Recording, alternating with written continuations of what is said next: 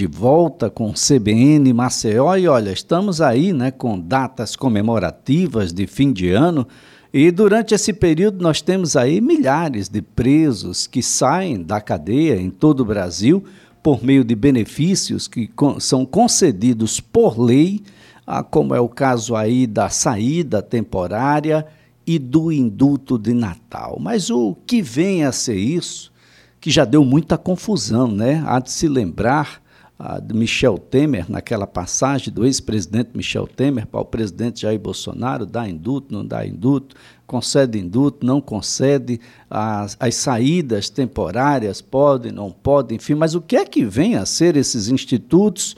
E nós estamos falando sobre a mesma coisa, saída temporária, indulto de Natal. Ah, são a mesma coisa. Isso é um assunto aqui para um dos mais respeitados advogados em direito criminal aqui do nosso estado, ele que é presidente da Associação Brasileira de Advogados Criminalistas no estado de Alagoas e é também secretário-geral da OAB Alagoas. Doutor Leonardo de Moraes, um bom dia. Bom dia, Elias. Bom dia a todos os seus ouvintes. Doutor Leonardo, estamos aí com essas datas comemorativas se aproximando e eu lembrei aqui do problema que foi né, entre as decisões tomadas pelo ex-presidente Michel Temer e a entrada, né, o, o início aí do governo do presidente Michel, perdão, do presidente Bolsonaro uh, sobre indulto e sobre saída temporária. Nós estamos falando sobre a mesma coisa, doutor?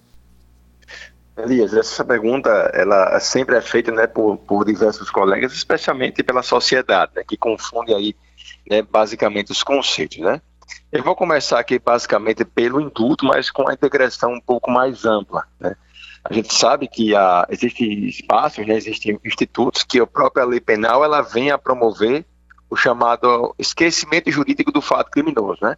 O Estado ele vem então a renunciar é, o seu direito de punir em relação a, a, determinados fatos criminosos de acordo com aquilo que descreve a Constituição Federal e o próprio Código Penal. Então, nessas formas ali de esquecimento jurídico de um fato criminoso, a Constituição Federal e também o Código Penal trouxeram a chamada anistia, a graça e indulto.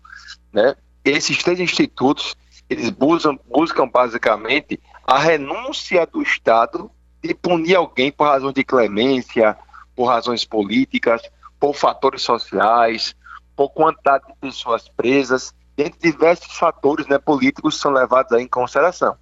Quando se fala, Elias, de anistia seria é, um benefício que é dado pelo Congresso Nacional. Né? É o Congresso Nacional que dá anistia com a sanção do presidente da República, ou seja, ela promove o esquecimento jurídico de um fato que era criminoso. A pessoa que estava, por exemplo, presa, que estava cumprindo pena, será então anistiada e deixará então de, de responder por aquele fato eventualmente criminoso. E, anistia a gente passa então para o chamado indulto, né? Ou graça, que são dois institutos diferentes. A graça e o indulto são diferentes. Por quê? Porque são dados pelo presidente da República através do decreto. E através desse ato, o próprio presidente da República, né, por um ato aí de indulgência soberana, ele então é capaz de promover o perdão a fatos aparentemente ou supostamente criminosos, né? Eu digo supostamente porque há processos que estão em andamento e também para aqueles processos já, já estão finalizados, né? Que já houve, então, é, o trânsito né, em julgado. Então, a graça e os indultos são dados, então, pelo presidente da República através, então, de um decreto. Só que, Elias, todo final do ano é uma tradição, né, na, na, no Brasil, né, já é uma tradição brasileira, que o presidente da República ele faça então um indulto coletivo. Ou seja, ele estabeleça por decreto uma série de critérios em que qualquer pessoa que esteja respondendo a um processo, ou então já tenha sido condenada, que venha se encaixar nos critérios estabelecidos pelo presidente da República, ele teria direito então a um perdão, né, a uma renúncia pelo fato praticado. Então, o indulto, para ficar bem claro, natalino, ele é uma tradição brasileira feita sempre à época de Natal, atitude esta no qual o presidente da República, por uma indulgência soberana, ele então concede o perdão a pessoas que aparentemente é, cometeram fatos criminosos, ou então para aqueles que já vêm cumprindo pena, claro, desde que satisfaça os requisitos que a própria lei estabelece. É uma extinção da pena nesse caso? Isso, a própria lei ela estabelece que seria um caso de extinção da punibilidade, né? Ou seja, alguém que poderia ser punido pelo Estado tem o Estado então terá esse direito extinto, ou seja, o Estado não mais poderá punir aquela pessoa. Tanto as pessoas que respondem então a um processo, como Elias, as outras pessoas já têm uma sentença contra si que já foi transitada em julgado. Então, é um ato de soberania máxima feito somente por uma pessoa, pelo presidente da República. Bem, doutor Leonardo, o, quais são os critérios, os, os, principais, pelo menos, em relação às saídas temporárias, para que as pessoas não confundam com o induto de Natal? Porque essas saídas acontecem em datas comemorativas específicas, não apenas no Natal, a Páscoa, o Dia das Mães, dos Pais, ah, isso pode acontecer, não é? É, Elias. Então, separamos de um lado né, o que significa o indulto, que é um ato do presidente da República, e de outro é, representa as chamadas autorizações de saída. Né? Enquanto um está presente, enquanto o indulto é, está previsto na Constituição Federal e também pelo Código Penal, as autorizações de saída são previstas na Lei de Execução Penal, né, chamada LEP, Lei 7.210 de 84. E a Lei de Execução Penal ela estabelece que tais autorizações de saída se dividem em duas espécies. Existe, de um lado, a chamada permissão de saída e a outra que é a saída temporária. Eu vou explicar primeiro aqui a chamada permissão de saída.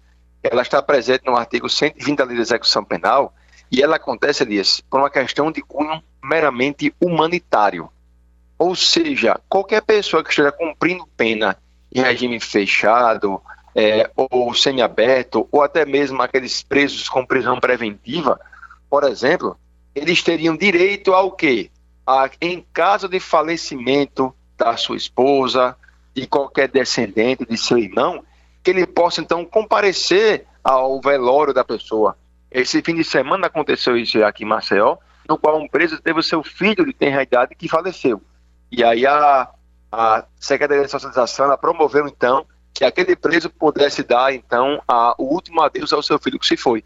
O nome disso, Elias, é permissão de saída, que acontece em caso de falecimento ou então do tratamento médico.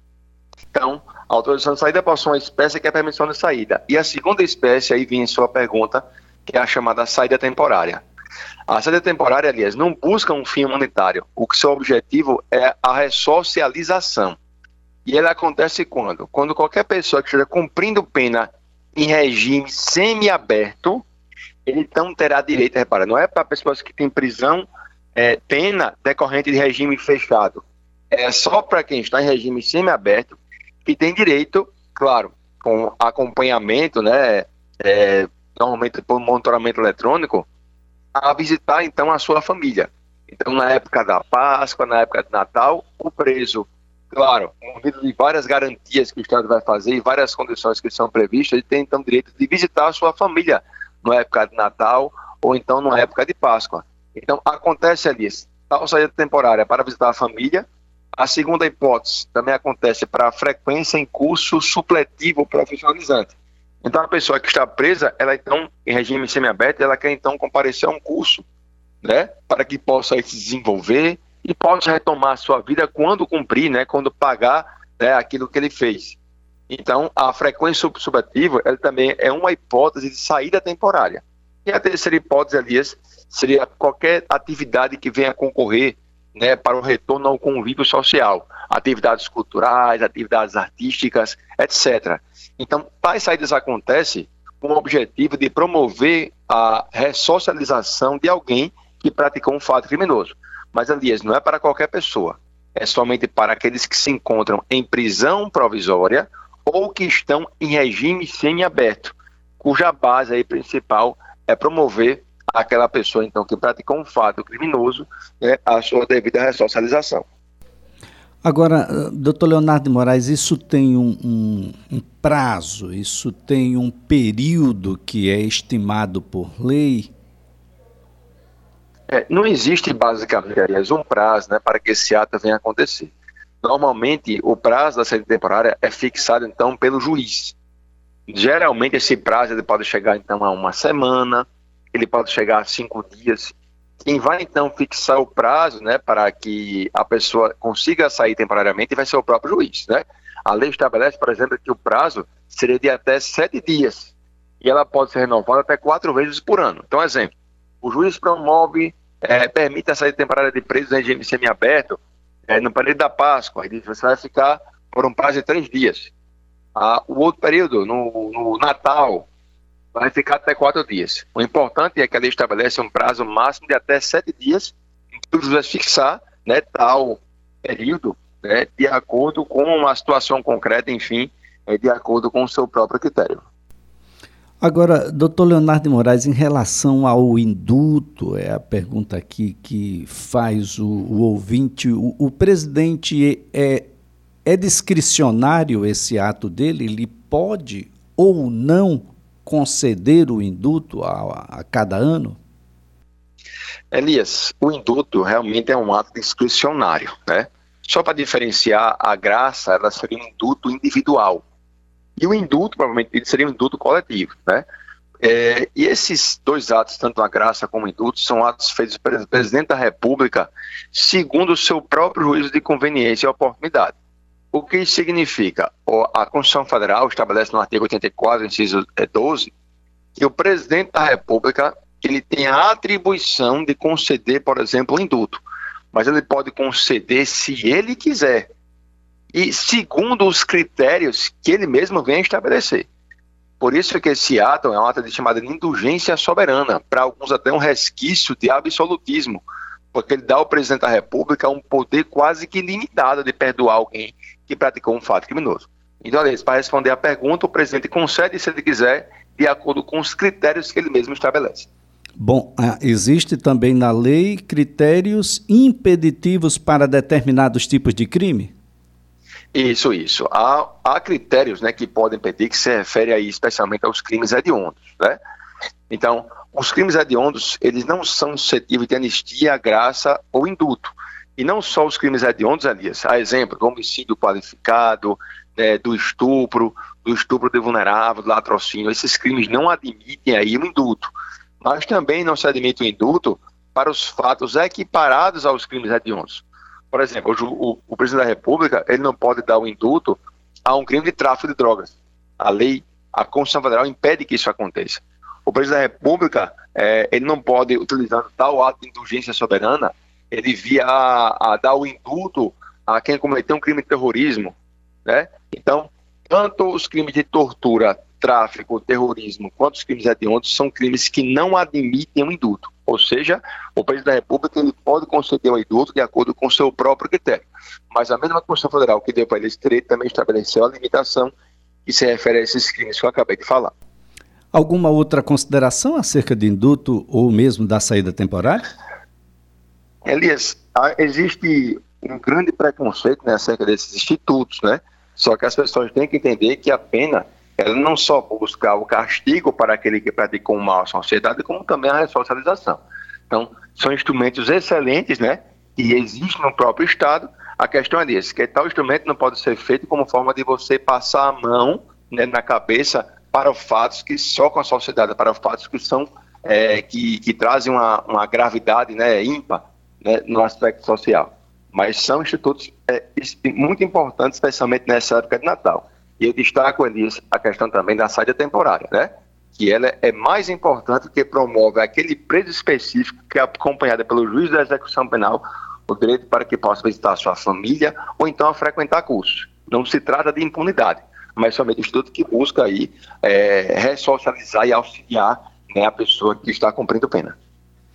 Bem, doutor Leonardo de Moraes, eu gostaria de dedicar esses últimos minutos aqui dessa nossa conversa, que julgo ser inicial em relação a esse tema, ao que tem se evidenciado nos, nos países em geral. Aliás, nós tivemos aí, ah, durante o período da eleição americana, questões relacionadas à cor, e isso tem tomado o mundo, mas o esporte tem evidenciado ações individuais e direcionadas e que vem causando uma repercussão muito grande, ao ponto de clubes grandiosos numa competição que talvez seja a principal competição no mundo, que é a Liga dos Campeões, envolvendo os principais, os clubes mais ricos, inclusive, do mundo.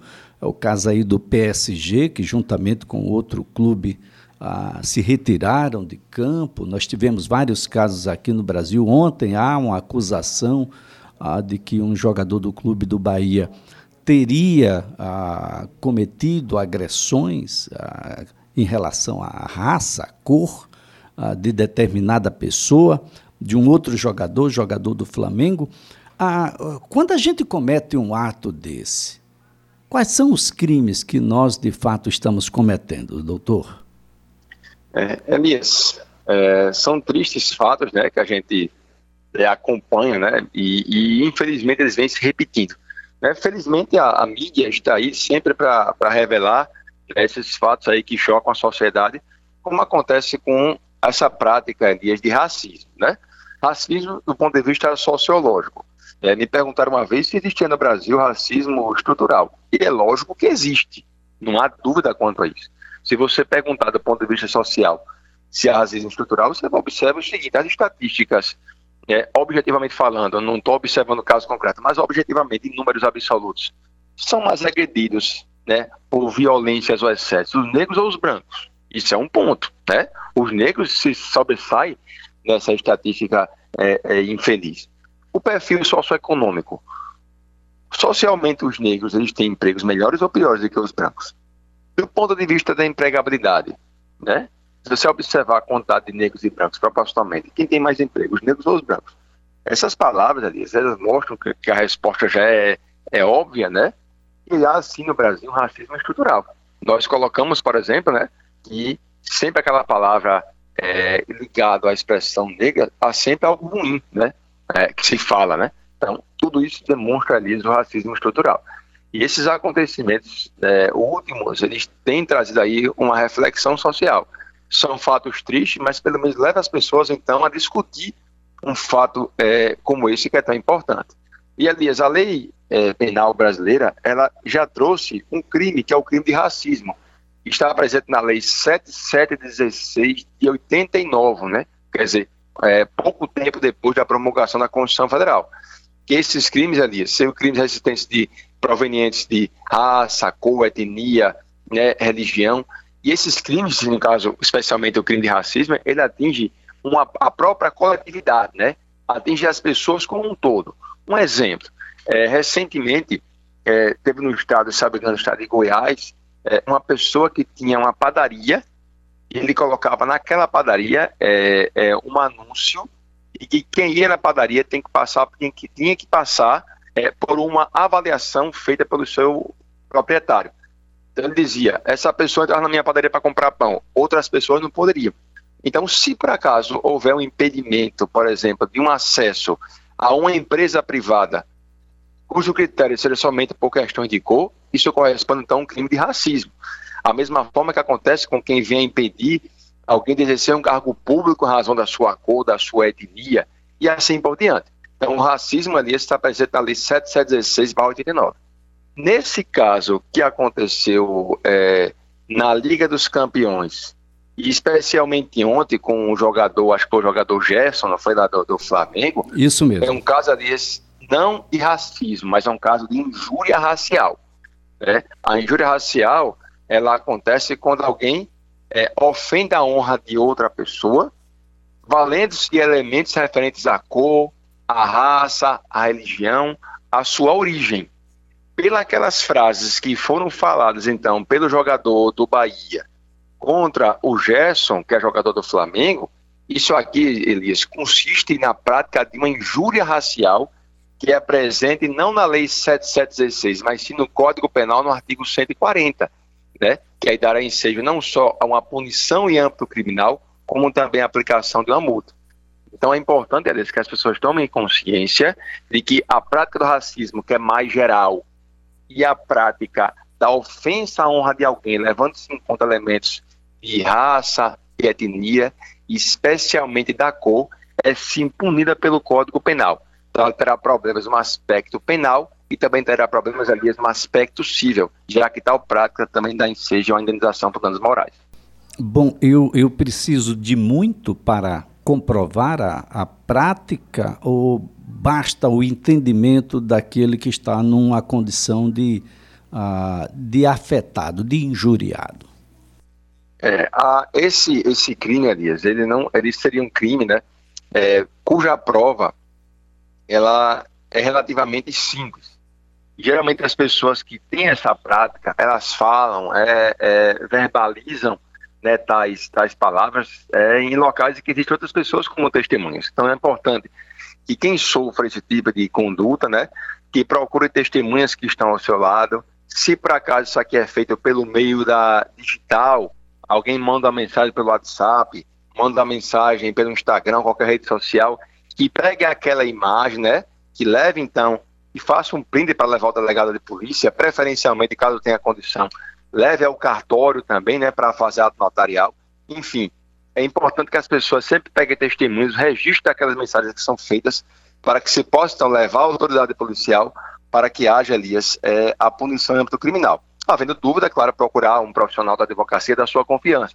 Mas é importante que as pessoas não deixem isso passar, porque é intolerável que em pleno século XXI as pessoas venham ofender outras pessoas simplesmente por questão de cor e por questão de raça. Tá certo então. Doutor Leonardo de Moraes, mais uma vez a nossa gratidão pelas informações aqui prestadas, pela colaboração dada ao programa. Um ótimo dia para o senhor. Elias, eu que agradeço, né? Obrigado aí por esses, por esses convites, né? Espero que eu tenha correspondido às expectativas de todos. Para todo mundo, um grande Natal. Ah, tá certo. Então, para, para o senhor também, todos os seus familiares. Olha, a nossa conversa aqui foi com um advogado, um advogado especialista em direito criminal, é o presidente da Associação Brasileira dos Advogados Criminalistas aqui no estado de Alagoas e é também secretário-geral da OAB Alagoas, o doutor Leonardo de Moraes.